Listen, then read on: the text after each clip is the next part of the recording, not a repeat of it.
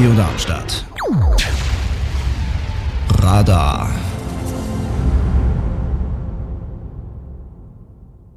Hallo und herzlich willkommen zu meiner Show Youth Culture and Politics. Moderiert von mir, Moritz Mager. Dies ist meine erste Episode und zu Gast ist heute mein ehemaliger ProWLK-Lehrer Martin Kors. Guten Tag. Hallo. So, wir reden heute ein bisschen über äh, Corona und Schule. Das soll heute im Vordergrund stehen. Ähm, da frage ich doch direkt mal äh, quer hinaus, ähm, wie war denn der Start ins Schuljahr?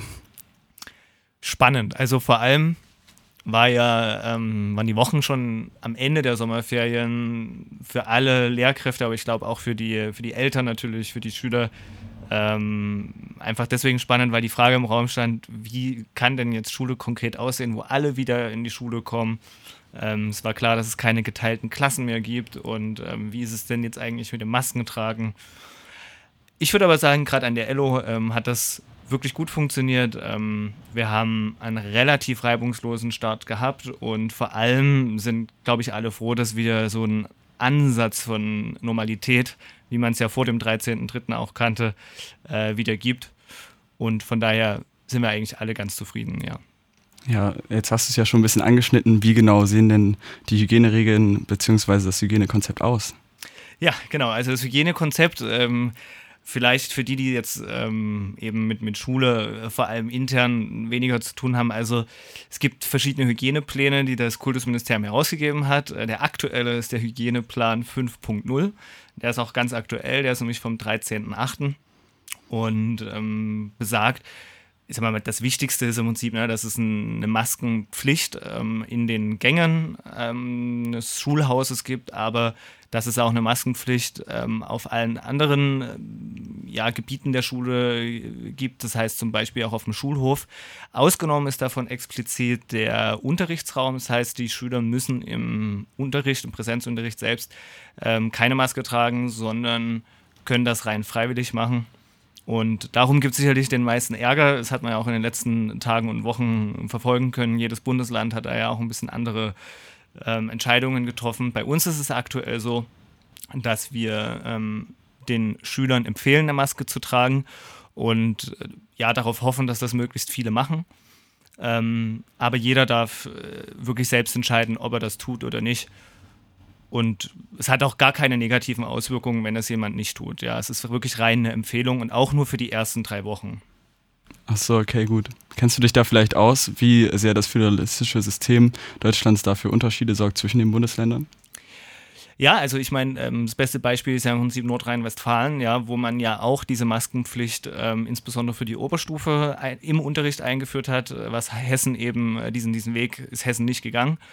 Ähm, wie es jetzt konkret in jedem einzelnen Bundesland ist, weiß ich natürlich nicht, weil für mich jetzt äh, als äh, ja, hessischer Lehrer vor allem die Regeln hier interessant sind und äh, es ist ja auch so wahnsinnig komplex, man blickt kaum noch durch, es gibt ständig Veränderungen selbst hier in Hessen, seit jetzt die Zahlen ähm, ja wirklich exorbitant steigen, egal ob in Groß-Gerau, ja, in einem Kreis oder in Offenbach. Ähm, Groß-Gerau hat ja jetzt schon eine Maskenpflicht entgegen ihrer vorherigen Ankündigung, dass es die eigentlich nicht geben soll, jetzt doch eingesetzt. Also es ist so wahnsinnig komplex.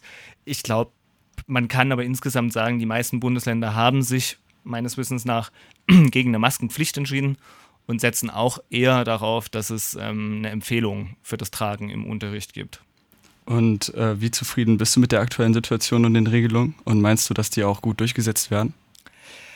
Also bisher muss ich sagen, bin ich ganz individuell schon zufrieden mit den Regelungen. Ähm, ich habe das Gefühl, dass ähm, es zumindest ein bisschen Druck von den Schultern nimmt, dass man irgendwie sich permanent einer Gefahr ausgesetzt sieht.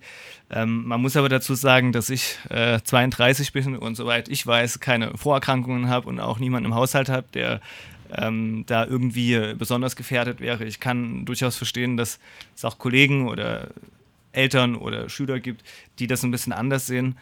Denn also gerade quasi das Nichttragen von Masken im Unterricht, wo man ja auf einem sehr, sehr engen Raum sitzt und ähm, wir in der LO haben das Glück, dass wir gut durchlüften können. Du selber kennst das ja noch. Ähm, ja, unsere Fenster gehen auf. War ja häufig diskutiert, dass das in vielen Schulen gar nicht geht. Ähm, ja. Stellt sich auch die Frage, was passiert eigentlich im Winter? Ja, jetzt ist das ja alles gar kein Problem. Wie ähm, soll das gehen? Also das sind so Fragen, die sich stellen. Und ich weiß auch, bei den Schülern gibt es dann schon auch ab und zu diese, diesen Ärger, dass sie sagen, warum muss ich eigentlich auf dem Schulhof, wenn wir in der frischen Luft sind, eine Maske tragen, aber im Unterricht, wo wir quasi alle ganz eng aufeinander sitzen, da wieder nicht. Also ich denke, da gibt es ähm, noch so ein paar Verständnisprobleme auf einigen Seiten. Ja. Ich für mich muss aber sagen, ich fühle mich erstmal grundsätzlich sicher und habe keine Angst, wenn ich jetzt in die Schule gehe. Also bestehen da noch einige Kritiken seitens der Schüler oder äh, wird das, dünnt sich das langsam aus? Also offene Kritik hört man tatsächlich relativ selten. Ich glaube, Kritik zeigt sich ja eher, indem diese Empfehlung zum Maske tragen dann nicht äh, ja, durchgesetzt wird von den Schülern selbst, also dass sie eben nicht aufsetzen. Die Gespräche mit den Schülern sind eigentlich gut, finde ich. Also wenn man wirklich nochmal ähm, mit der Klasse eben in Ruhe drüber spricht. Es führt aber nicht dazu, dass äh, dann unbedingt mehr die Maske tragen, sondern es ist eben ja nochmal reiner Austausch. Ähm, dass jetzt aber wirklich äh, böswillig zum Beispiel auf dem Schulhof keine Maske getragen wird, ja, mit quasi offenem Widerstand, ja, das, das erleben wir jetzt äh, nicht, muss man sagen. Ähm, ich denke, die Tricks sind andere von den äh, Schülern, die das ähm, boykottieren wollen. Denn was man vielleicht eher mal sieht, ist, dass Schüler die ganze Zeit die Flasche in der Hand haben und das Brötchen und dann die Maske unten haben, weil sie ja immer argumentieren können, na, ich esse und trinke ja gerade. Also das sind dann ah. eher so die Mittel und Wege. Ja. ja, klar. Und wie ist es? Äh, die Maske ist ja ein Mund- und Nasenschutz. Ähm, wie ernst nimmst du das mit dem über die Nase ziehen? Ich habe das jetzt schon auch in Supermärkten und so, man sieht es ja recht häufig, dass ganz viele die Maske nicht über die Nase tragen, was mich persönlich wirklich, wirklich innerlich sehr, sehr frustriert. Ähm, wie ist es denn äh, bei äh, euch an der Schule? Also tatsächlich habe ich das Gefühl, dass das wiederum sehr gut funktioniert. Also ich kann sehr gut nachempfinden, was du äh, gerade sagst, weil genauso geht es mir auch, vor allem in Bus und Bahn, ähm, ganz schlimm im ICE, wo man fünf Stunden sitzt und der weiß, dass die Menschen durch die Nase ausatmen. Also an der Schule nehme ich es wirklich so wahr, wenn die Maske aufgesetzt wird, dann wird sie auch so aufgesetzt, dass es was bringt. Ähm, wer eben keine Lust auf die Maske hat, setzt dann gar keine auf. Aber so ein Mittelweg ist für mich selten zu beobachten oder eigentlich gar nicht. Ach so, und gibt es da offensichtliche Unterschiede ähm, bezüglich des Alters der Schüler, äh, wo die eher diese freiwillige ähm, Maskenpflicht im Raum wahrnehmen oder eben auch nicht? Das ist ganz spannend. Das hätte man ja tatsächlich vorher erwartet. Ähm, es war ja schon zu den Zeiten, als Schule wieder stattfand. Ich meine, die Oberstufe, also die Q-Phase, war ja die erste, die wieder in die Schule konnte. Und da hatte man sich ja auch gefragt, äh, nehmen die das ernst? Die sind ja schon eigentlich etwas reifer, verantwortungsbewusster. Interessanterweise ist es bei uns so, dass ausgerechnet wirklich die älteren Schüler, äh, explizit ausgenommen unsere E-Phase, ähm, die geschlossen sich dafür offensichtlich entschieden hat, diese Maske zu tragen. Also jahrgangsintern bei der E-Phase? Ja, es wirkt so wirklich. Und die Q-Phase wiederum gar nicht. Und in den anderen Mittelstufenklassen ist es oft sehr gemischt. Also ähm, da tragen dann vielleicht mal 30, vielleicht mal 40, mal 50 Prozent die Maske. Ähm, also auch da ist es nicht so, dass sich die ganze Klasse jetzt für irgendwas entscheidet. Auch nicht in den jüngeren Klassen. Ich, da ich jetzt keine sechste oder fünfte Klasse habe, kann ich über die nichts sagen, aber ich habe sieben, acht, neun. Und da stellt sich wirklich genauso dar, dass ein Teil sie trägt und ein Teil eben nicht. Man hätte ja erwartet, dass es vielleicht sowas wie ähm, ja, die coolen, die hippen Schüler gibt, die dann so ein bisschen die ne, ähm, Mode mhm. vorgeben, ob man Maske trägt oder nicht. Aber das scheint nicht der Fall zu sein, sondern es scheint schon bei einigen doch eine individuelle Entscheidung zu sein, ähm, ob ah, sie ja. das machen oder nicht, ja. Jetzt hast du von coolen und hippen äh, ja. Trendsettern gesprochen. Wie ist es eigentlich so? Am Anfang war es ja ganz normal, dass jeder so selbstgemachte Stoffmasken getragen hat. Und ich habe so das Gefühl, es dünnt sich so ein bisschen aus. Aber du hast jetzt wahrscheinlich schon einige Masken gesehen. Kannst du da vielleicht äh, von, einem, äh, von einer Maske erzählen, die dir besonders gut gefallen hat oder die du besonders ausgefallen fandest? Ähm, gute Frage. Also tatsächlich achte ich gar nicht so sehr drauf, weil ich äh, vor allem auch wegen der Maske über meinem Mund äh, und meiner Nase ziemlich mit mir selbst beschäftigt bin im Unterricht, dass, das, äh, dass die Schüler mich gut hören. Aber lustigerweise gestern ist mir eine aufgefallen, die eigentlich recht ähm, einfach weiß gehalten war, ähm, aber einen schicken Schnitt hatte und in der rechten oberen Ecke einfach ein Smiley hatte. Das fand ich total nett, weil man wirklich, wenn man auf die Maske geschaut hat, sofort gute Laune bekommen hat. Also es war gar nichts wildes Bundes irgendwie, ähm, sondern mhm. einfach, aber freundlich, ja. Das hört sich auf jeden Fall ganz cool an. Ja, jetzt haben wir jetzt schon recht lange geschwätzt. Da würde ich sagen, ähm, spielen wir doch mal den ersten Song rein. Und zwar Come Together von den Beatles. So, willkommen zurück. Ähm, dann lass uns jetzt direkt, äh, direkt mal mit einem recht harten Thema reinstarten, von dem ich denke, dass es auch möglich sein könnte, dass es bald passiert, und zwar ähm, eine zweite Art Lockdown. Was glaubst du, wenn es zu einem zweiten Lockdown käme? Ähm, würde dann einiges besser laufen als beim ersten. Also ich persönlich habe jetzt die Erfahrung gemacht. Ich meine, ich stand jetzt auch kurz vor mündlichen, dann als sozusagen die Q4 für uns beendet wurde ähm, und dann wurden wir halt noch halbwegs darauf vorbereitet ähm, auf äh, ja genau auf das mündliche halt über diese ganzen Big Blue Button und diese Online-Kommunikationswege und da ist auch bei uns einiges schiefgelaufen. Also ich möchte jetzt natürlich keine Namen nennen, aber es gab da auf jeden Fall äh, Lehrer, die haben es ganz gut gemacht, aber viele hatten auch technisch noch nicht wirklich den Durchblick darüber, was ich natürlich auch vollkommen nachvollziehen kann. Und manche haben sich auch nach ähm, der ersten Unterrichtseinheit nicht wieder zurückgemeldet. Ja, das ist äh, eine gute Frage. Mein Gefühl ist, dass es sicherlich dadurch, dass es jetzt zumindest mal ähm, diesen ersten Versuch gab, natürlich erzwungenermaßen und wie du ja selber schon gesagt hast, eben ähm, ja sehr plötzlich und, und, und, und völlig unvorbereitet ähm, ich glaube schon, dass beim zweiten es ein bisschen besser laufen würde. Ähm, die Kollegen, auch die, die sich vorher ähm, mit den digitalen Möglichkeiten, die es heutzutage auch ohnehin schon an der Schule gab, die aber eben einfach noch wenig genutzt wurden, ähm, auseinandergesetzt haben, haben sicherlich auch mehr äh, Zutrauen zu dieser Art Technik. Ja, es war ja für viele wirklich auch eine Barriere, erstmal überhaupt sich vor so einem Laptop oder PC, wie auch immer, hinzusetzen, teilweise mit Video sogar aus dem eigenen Arbeitszimmer heraus. Ja, also das war ja, glaube ich, gerade für Lehrkräfte, die das nicht kennen. Es gibt ja andere Berufe, wo das schon ähm, viel üblicher ist, ähm, ja, ja, das, das zu machen. Ähm, man muss dazu sagen, dass die, dass die Ello da ein bisschen Glück hatte, weil wir ähm, da sehr engagierte ähm, ja, Kollegen hatten, die das, die das wirklich auch dann noch umso schneller vorangebracht haben, als es dann notwendig wurde. Ähm, ja, ich denke, es würde deutlich besser laufen, aber wahrscheinlich äh, auch Perfektion wäre hier noch nicht möglich, da ja die meisten auch hoffen, dass es eben nicht notwendig sein wird. Ja, ja die meisten sind ja froh, dass jetzt Präsenzunterricht ist, sei mal ganz ehrlich. Ja. ja. Ähm, das ist schon äh, der Wunsch aller, dass es dabei bleibt. Ja. Wie hoch ist denn jetzt die Zufriedenheit mit der aktuellen Situation generell im Kollegium? Also ich habe mit ein paar Kollegen gesprochen, so als äh, die Schule wieder angefangen hat ähm, für die Q-Phase, dass sie wirklich sehr, sehr unzufrieden sind, wie es gerade läuft und dass es halt eben kein echter Bestandteil des Lehrerdaseins ist und wirklich sehr unerfüllend. Ja, das ist schon so. Also ich muss auch sagen, bei mir war die Berufszufriedenheit äh, in dieser Phase auch nicht sehr hoch, ähm, weil es ja das fehlt, was Unterricht äh, neben dem Inhalt ja absolut am meisten ausmacht, äh, der, der, der persönliche Kontakt. Ähm, alleine schon Schülern in die Augen zu gucken und auch zu sehen, was äh, zumindest in der Mimik ähm, irgendwie passiert. Also, aber meistens ist doch sowieso nur Augenrollen.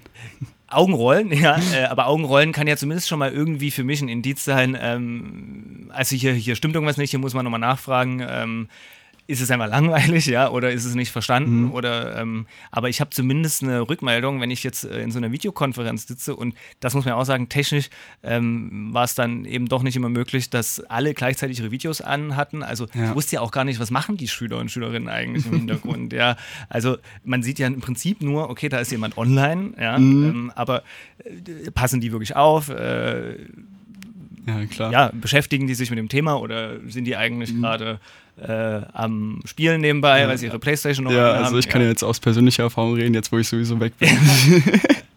genau. Ja, ich habe dabei immer Ukulele gespielt. Ja, es, ja, es ist ja so. Und man will auch keinem was unterstellen, weil man, das ist ja noch das Nächste. Ne? Man hat dann ein Gefühl, man weiß mhm. es aber nicht und äh, es wird dadurch auch selber unsicher tatsächlich. Ne? Ja. Ähm, Woran ich mich noch ganz gut erinnern kann, ist, dass es immer ziemlich unangenehm war, wenn man jetzt in kleineren Kursen war und der Lehrer hat dann eine Frage gestellt und wirklich keiner hatte Lust zu antworten. Und dann war es einfach mal eine Minute still. Und es war wirklich, da habe ich eine richtige Gänsehaut bekommen, weil es einfach so unangenehm war in dem Moment. Ja, kann ich verstehen. Äh, davor hat man, glaube ich, auch als Lehrer am meisten Angst oder als Lehrerin, ja, weil äh, das ist wirklich dann sehr unangenehm. Und man kann ja nicht wie sonst, dass man zumindest sieht, okay, da, da ist jemand eigentlich kurz davor, eine Antwort geben zu wollen und sagen, hier, das war doch mhm. schon so eine halbe Meldung, ja, willst du nicht vielleicht doch mal was sagen? Aber es fehlt ja wirklich völlig der Bezug äh, zu ja. den Schülern. Also, ähm, Nein, es ist auch aus meiner Sicht überhaupt keine Alternative. Ich, es wird ja immer wieder diskutiert, ob Unterricht nicht vielleicht auch in Zukunft Corona-unabhängig äh, mehr ja. digital stattfinden sollte. Ähm, ich würde ganz klar sagen, nach den Erfahrungen, ähm, also ich bin ein ganz großer Fan von Präsenzunterricht und würde die Digitalisierung natürlich gerne als Ergänzung nutzen, aber auf mhm. gar keinen Fall äh, als Ersatz. Ja, Der das. gute alte Frontalunterricht. Mit aber schönen Methoden und äh, didaktisch sinnvoll. Ja, ähm, das kann man ja, kann man ja gut miteinander verbinden. Wie du ja auch quasi ja, klar, äh, zwei Jahre lang. Äh, ich ärgere dich nur, ja. Das, das, kann ich, das kann ich bestätigen. Dein Unterricht, dein Unterricht danke, danke, danke, das ist ja. mir wichtig. Ja. Und das kann ich jetzt auch ehrlich sagen, weil jetzt werde ich ja nicht mehr, mehr benotet. Stimmt, ja, du könntest jetzt äh, eigentlich jetzt, alles sagen. Jetzt könnte ich mit der knüppelharten Wahrheit ja. rauskommen. Ja, aber, aber nein, noch nicht. Spaß. Ja, jetzt hast du es ja ein bisschen schon angeschnitten. Ähm, und zwar, wie das dann so aussieht mit der Digitalisierung. Ähm, durch Corona, gab es denn da schon Fortschritte in der Digitalisierung oder ist es ein Prozess, der äh, ja, gerade sozusagen äh, ins Rollen kommt? Ähm, also äh, es gibt ja den sogenannten Digitalpakt, der auch ähm, schon vorher Bestand hatte. Also der hatte ja gar nichts so mit Corona zu tun, sondern die Erkenntnis, dass ähm, in den Schulen in ganz Deutschland was passieren muss, die, also die Erkenntnis hatte sich ja schon viel eher durchgesetzt. Seit dem PISA-Test, ne? Ähm, gut, ja, also der PISA-Test war sicherlich schon mal auf jeden Fall der Bildungsschock, ne? aber das jetzt speziell zum Thema Digitalisierung, das kam sicherlich erst ein bisschen später. Ähm, ja, und ich meine, es ist ja kein Geheimnis, dass Deutschland bei allem, was äh, mhm. irgendwie mit Digitalisierung äh, zu tun hat, vor allem im Vergleich zu anderen Staaten dann ganz schön hinterherhinkt. Aber man muss natürlich sagen, also Corona hat definitiv nochmal als Katalysator gewirkt. Mhm. Ja, ähm, man hat gemerkt, es wurde deutlich mehr angeschoben. Ähm, Kollegen, die sich bisher ähm, vielleicht auch noch so ein bisschen verstecken konnten, konnten es jetzt eben mhm. plötzlich nicht mehr, sondern mussten jetzt ähm, ins ja. kalte Wasser ähm, gestoßen werden. Was natürlich jetzt wiederum auch für die anderen ein Vorteil war. Ne? Wer sich schon vorher stärker, auch vielleicht aus Eigeninteresse damit beschäftigt hat, hat es jetzt in der Situation leichter. Ähm, auch hier muss ich wieder sagen, also die Elo war eben schon, äh, du hast es ja selbst gesehen, relativ weit. Also ja, zumindest natürlich. hatten auch alle Räume schon äh, wenigstens mal ein Smartboard. Ja, acht ja, Jahre lang schon oder so. genau, wir haben ja auch mit Moodle zumindest in der Oberstufe ähm, zumindest als Materialbasis ja. gearbeitet, ja, noch zwar nicht so sehr als Kommunikationsmedium, aber. Mhm. Ähm, ja, also ich hatte ja Metzger schon lange im Unterricht, der das ja auch verwaltet mit Moodle. Ja. Und da kann man eigentlich auch äh, Grüße raussehen, dass es mit Big Blue Button so schnell hinbekommen ja. hat. Auf jeden Fall. Genau, das ist das, echt eine Mordsleistung, das ja. muss man einfach erwähnen. Das sieht auch das ganze Kollegium wirklich so. Also dafür hat er viel Applaus bekommen, auch zu Recht, ähm, weil er unheimlich viel private Zeit, die nicht vergütet wurde. Und das, mhm. davon lebt eine Schule natürlich auch, ja, ähm, dass ja, Menschen auch ähm, mehr machen, als eigentlich sie von ihren reinen Fächern her machen mhm. müssen. Ne? Also ja. Ja, klar. Aber wie sieht es zum Beispiel mit der Nachbarschule aus, mit der Lio? Ähm, die hat ja jetzt bisher auch noch nicht so viele Smartboards. Kommt da jetzt mal was äh, durch den Digitalpakt? Das ist äh, eine gute Frage. Ähm, da ich jetzt äh, nicht, nicht oft in der Lio oder eigentlich beziehungsweise schon wirklich sehr, sehr lange nicht mehr war, ähm, kann ich es nicht genau sagen, aber da die Lio ja komplett saniert wird, gehe ich von aus und bin mir ziemlich sicher, dass auch dort quasi jetzt das nachgeholt wird, was in der Elo ja durch ähm, ja, das Konjunkturpaket äh, damals mhm. schon umgesetzt wurde, dass das jetzt auch kommt, ja.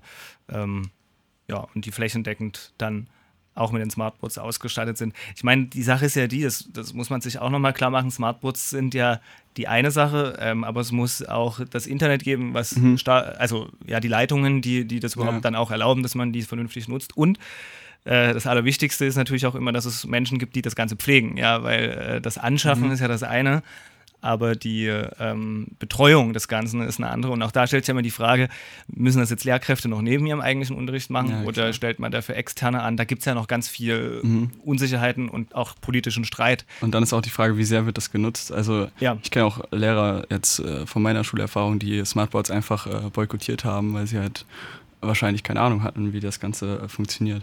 Aber kannst du da noch ein bisschen konkreter werden? Ähm, was der Digitalpakt oder die Digitalisierung jetzt äh, an der ELO voranbringt durch Corona?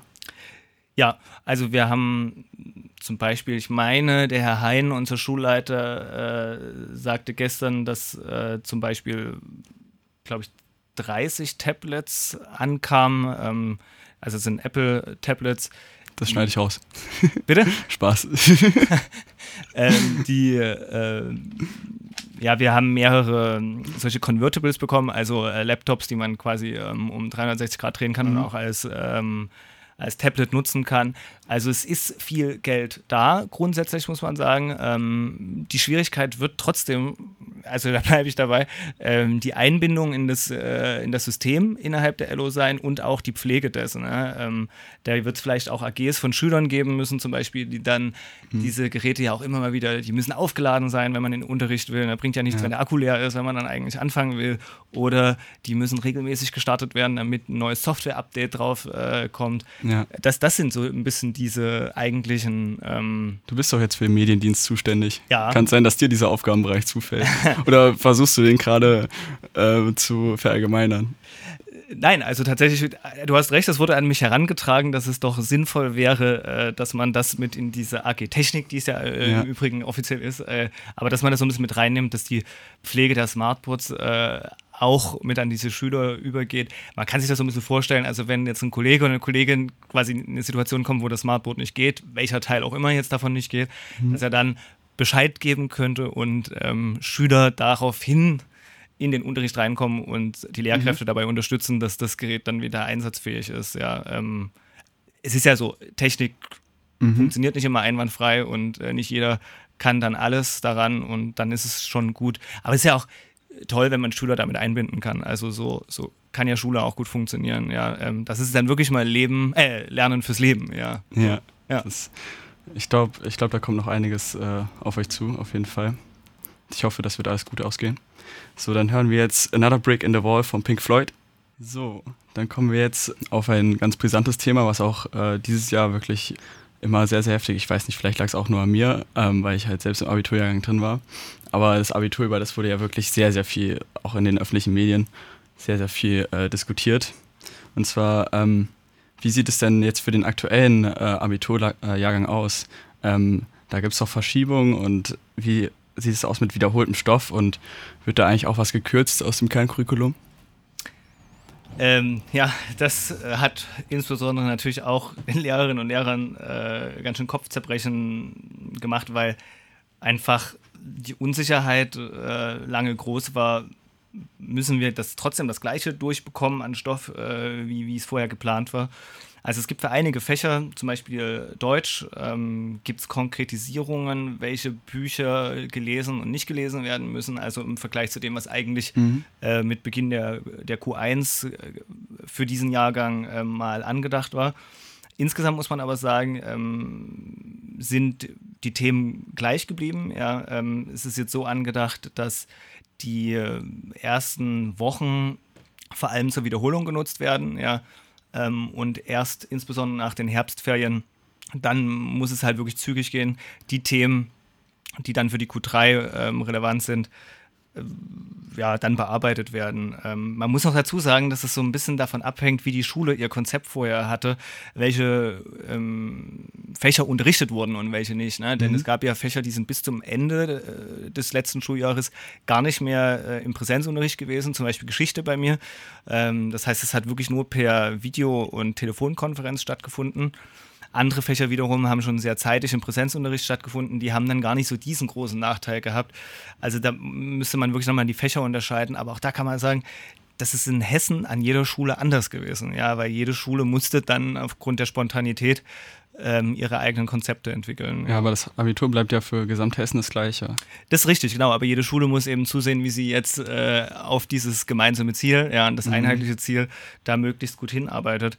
Also da liegt die Verantwortung schon auch sehr auf den Schultern der Kolleginnen und Kollegen, ja. Und äh, man überlegt natürlich dann schon auch den Schülern, äh, zu sagen, hier, äh, vielleicht ist dieses Jahr das schriftliche Abi in Geschichte ähm, nicht ganz so anzuraten, muss dabei aber vorsichtig sein, weil man natürlich auch keinem Schüler und keine Schülerin ihre Wahlmöglichkeit nehmen darf. Mhm. Ne? Und am Ende ist es ja trotzdem unsere Aufgabe, äh, sie so vorzubereiten, dass es dann am Ende ähm, auch im besten Fall 15 Punkte gibt. ja.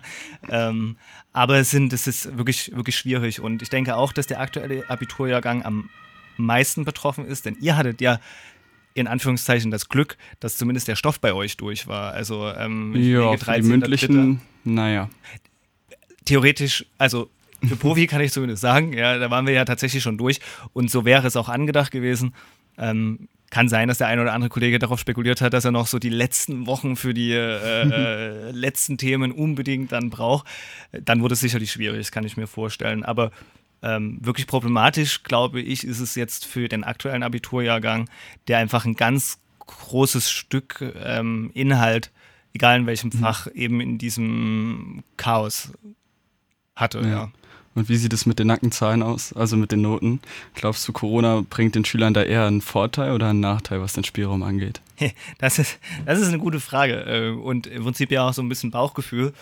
Ähm, ich hatte jetzt das Gefühl dieses Jahr, vor allem in den mündlichen Prüfungen, dass diese Phase, dass ja, ihr im Prinzip ja nicht mehr in den Unterricht musstet, deutlich zeitiger, als das mhm. sonst der Fall gewesen wäre. Also ihr, man konnte sich ja schon zu Hause vorbereiten ähm, ohne dass man eben in die Schule gehen musste. Man hatte wahrscheinlich auch nicht so die extreme Ablenkung, weil es gab ja ohnehin Kontaktsperren und so weiter und so fort. Also wahrscheinlich hat diese Verlockung, die es ja sonst immer gibt, ne, dass man dann mhm. lieber mit den Freunden und Freundinnen mal in den Park geht und lieber abends noch ein paar Bier trinkt, äh, anstatt zu lernen. Ja.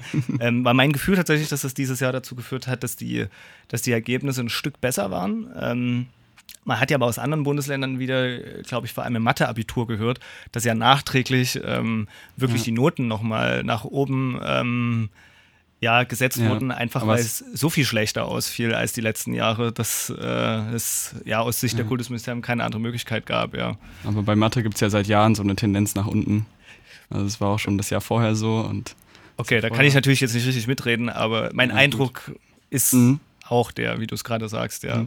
Ja, was ganz witzig ist, äh, wenn man YouTube schaut, aktiv und dann das Abitur immer äh, näher ranrückt, dann kriegt man irgendwann nur noch ähm, so Abiturzusammenfassungen vorgeschlagen von Schülern, die dann über ihr Abitur äh, reden und das kriegt man dann häppchenweise serviert und dann hat man irgendwann von den letzten äh, fünf Jahren alle Bewertungen irgendwann mal durchgeschaut, was die Abitursachen angeht und witzigerweise äh, schafft es der Algorithmus einem immer genau die Fächer anzudrehen, vor denen man am meisten Bammel hat.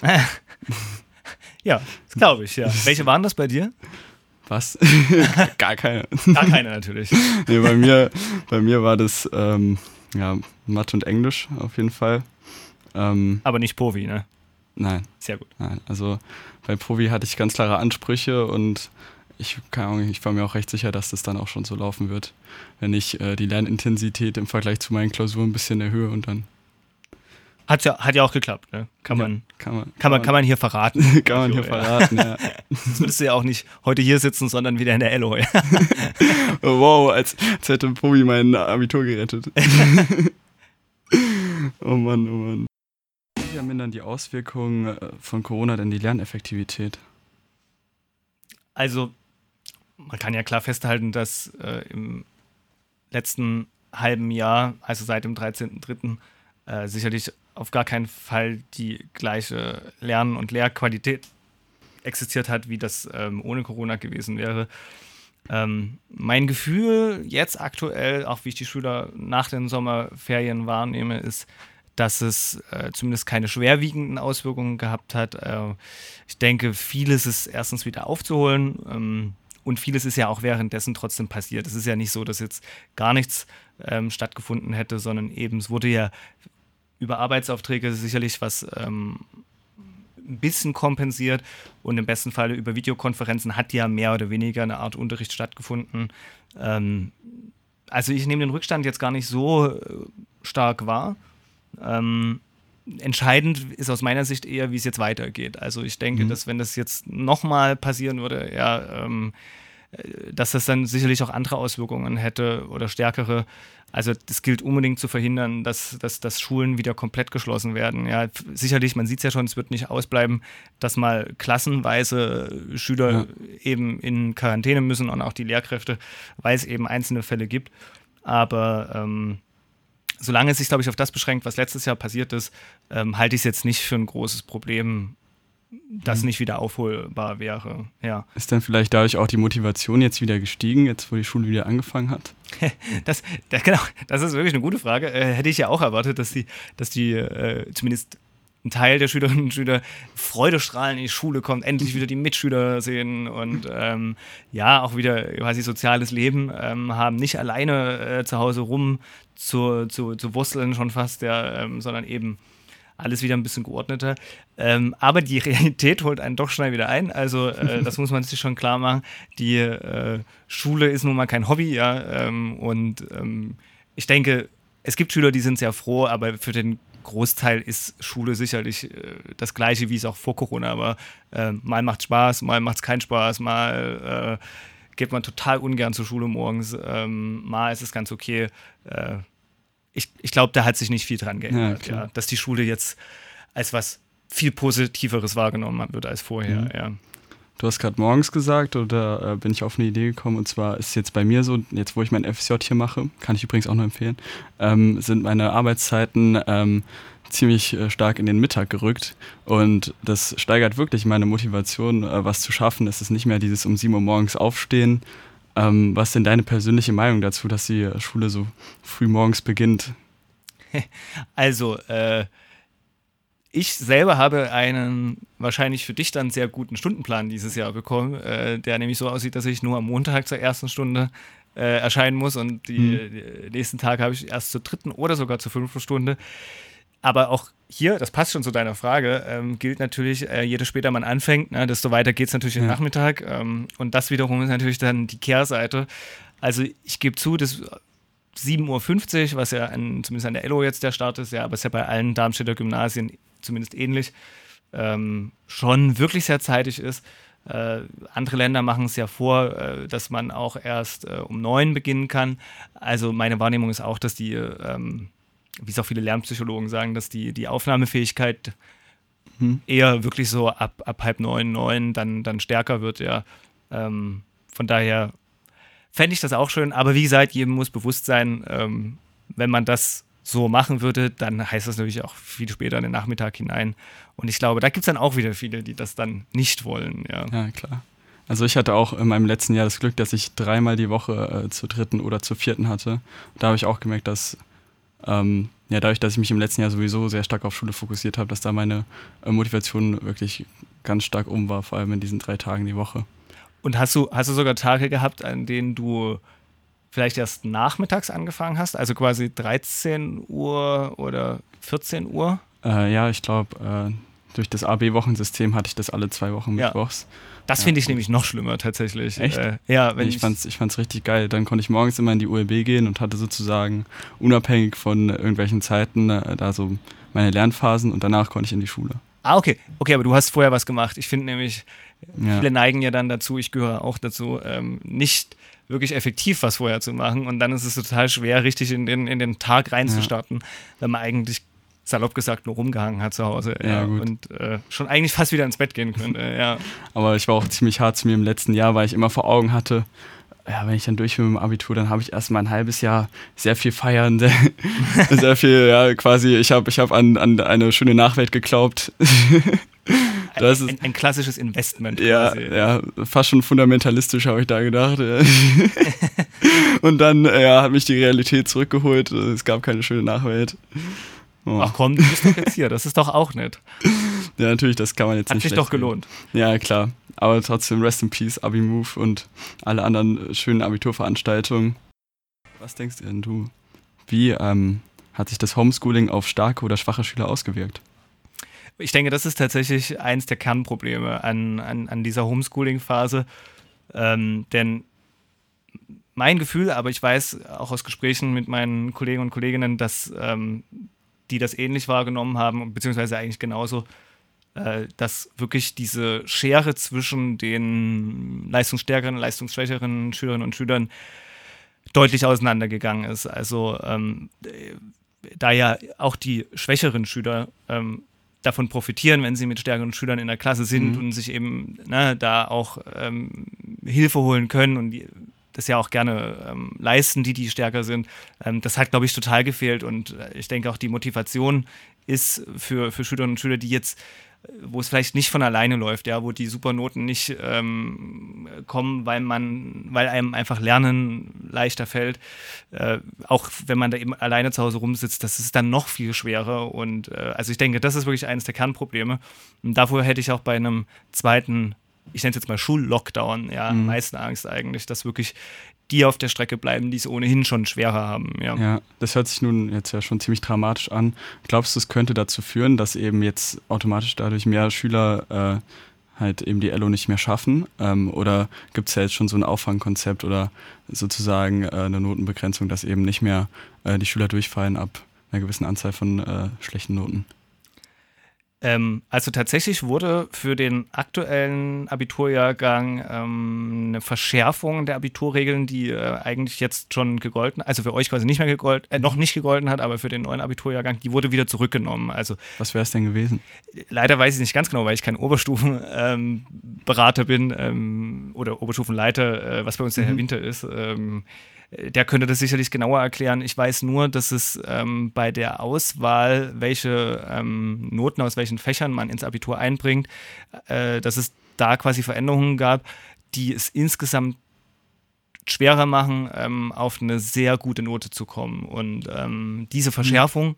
ist sozusagen jetzt erstmal ausgesetzt für dieses Jahr. Da versucht man dem so ein bisschen entgegenzukommen. Und ansonsten, na, was ich von uns auch meinte, ähm, gilt, wiederholen, wiederholen, wiederholen, dass man eben auch die schwächeren äh, Schüler oder vermeintlich schwächeren ähm, da abholt, wo sie vielleicht stehen geblieben sind und einfach nochmal abklopft, was wirklich ähm, jetzt noch gebraucht wird zum Abitur hin. Ansonsten, was, also Notensperren oder äh, was du gerade angesprochen hast, ist mir nicht bekannt. Glaube ich auch nicht, dass das kommen wird. Ähm, ja, also von daher denke ich, es wird relativ normal laufen und hoffen wir, dass das aufgeholt werden kann, was so ein bisschen auf der Strecke geblieben ist. Wie sieht es denn aus? Gibt es da Unterschiede von Jahrgang zu Jahrgang, wie groß der Rückstand ist, zumal die Themen ja auch immer schneller behandelt werden müssen mit aufsteigendem Jahrgang? Ja, würde ich schon sagen. Also ähm, in der Mittelstufe, denke ich, ist der Rückstand insgesamt ähm, eigentlich sogar höher, würde ich fast sagen, weil mein, mein, meine Wahrnehmung ist, dass man in der Mittelstufe ja noch mehr mit den Schülern das gemeinsam erarbeitet normalerweise, ja, also ob übers Schulbuch, über Materialien, wie auch immer in der Oberstufe übergibt man ja ohnehin ähm, auch in den Hausaufgaben und so den Schülerinnen und Schülern mehr Verantwortung, ja, dass eben viel vorbereitet gelesen werden muss, was sich ja im Prinzip vom Homeschooling gar nicht so krass unterscheidet. Ja, ähm, und da denke ich, dass in der Mittelstufe es fast für die Schüler noch schwerer war, ähm, ja, da, da am Ball zu bleiben und, und sich das wirklich alles übers Buch äh, zu erlesen. Ähm, also von daher glaube ich, dass der Rückstand auch methodisch, auch didaktisch äh, in, in, der Mittelstufe insgesamt ein bisschen höher ist als in der Oberstufe. Nichtsdestotrotz, in der Oberstufe geht es einfach, das muss man ja klar sagen, jetzt ums Abitur und da ist äh, eigentlich gar kein Rückstand gerade akzeptabel. Ja. Und wenn er mhm. dann eben doch da ist, muss wiederholt werden, muss es nochmal besprochen werden. Ähm, ja, klar. Ja. Also du bist ja jetzt kein Fremdsprachenlehrer, aber ich kann mir vorstellen, dass es da ähm, am fatalsten ist, vor allem in den niedrigen Jahrgängen. Das habe ich dann auch äh, von Jahr zu Jahr gemerkt. Ich hatte ja Französisch bis zur Q2. Äh, äh, und zwar, da ich da gemerkt habe, dass nach den Sommerferien einfach sprachlich erstmal nichts ging. Und ich muss auch sagen, dass ich im letzten Jahr Französisch das kann ich, das kann ich jetzt ganz offen sagen, mehr Französisch verlernt als gelernt habe. Was aber auch damit zusammenhing, dass eben äh, der untere mit dem oberen zusammengemischt wurde, was da wirklich blöd gelaufen ist. Also, obwohl ich kein Sprachenlehrer bin, kann ich es aber bestätigen aus den Gesprächen ähm, mit, ja, insbesondere Kolleginnen bei uns an der LO, die sagen, also wirklich genau das, was du sagst, gerade in der Mittelstufe ähm, ganz schlimm, weil dort ja eigentlich die Grundsteine für das Sprachliche gelegt werden und da fehlt es dann eben völlig an der Kommunikation, ja. Absolut. Ja, kann ich mir vorstellen. Ja, dann hoffe ich, dass ähm, alle Rückstände gut aufgearbeitet werden müssen und dass es auf jeden Fall nicht zu so einem zweiten Schullockdown kommt, der wahrscheinlich auch wirklich wieder fatal wäre, aber wie wir jetzt gehört haben, wahrscheinlich ein bisschen besser laufen würde, äh, auf die Digitalisierung gesehen. Das war's mit der ersten Episode von Youth Culture and Politics hier bei Radio Darmstadt auf der 103,4 MHz. Zu Gast war Martin Kors von der Eleonorenschule. Dankeschön für deinen Wortbeitrag und das Interview. Danke für die Einladung. Auf Wiederhören.